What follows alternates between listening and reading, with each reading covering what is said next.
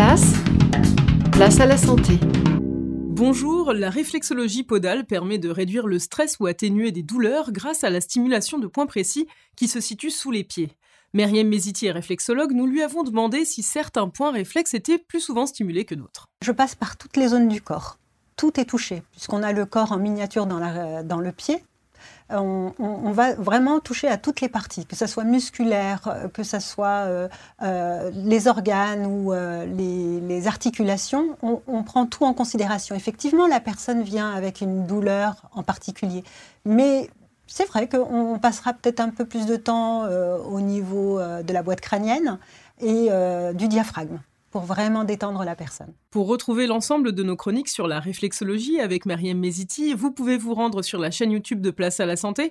Vous pouvez aussi nous rejoindre sur Facebook. À demain.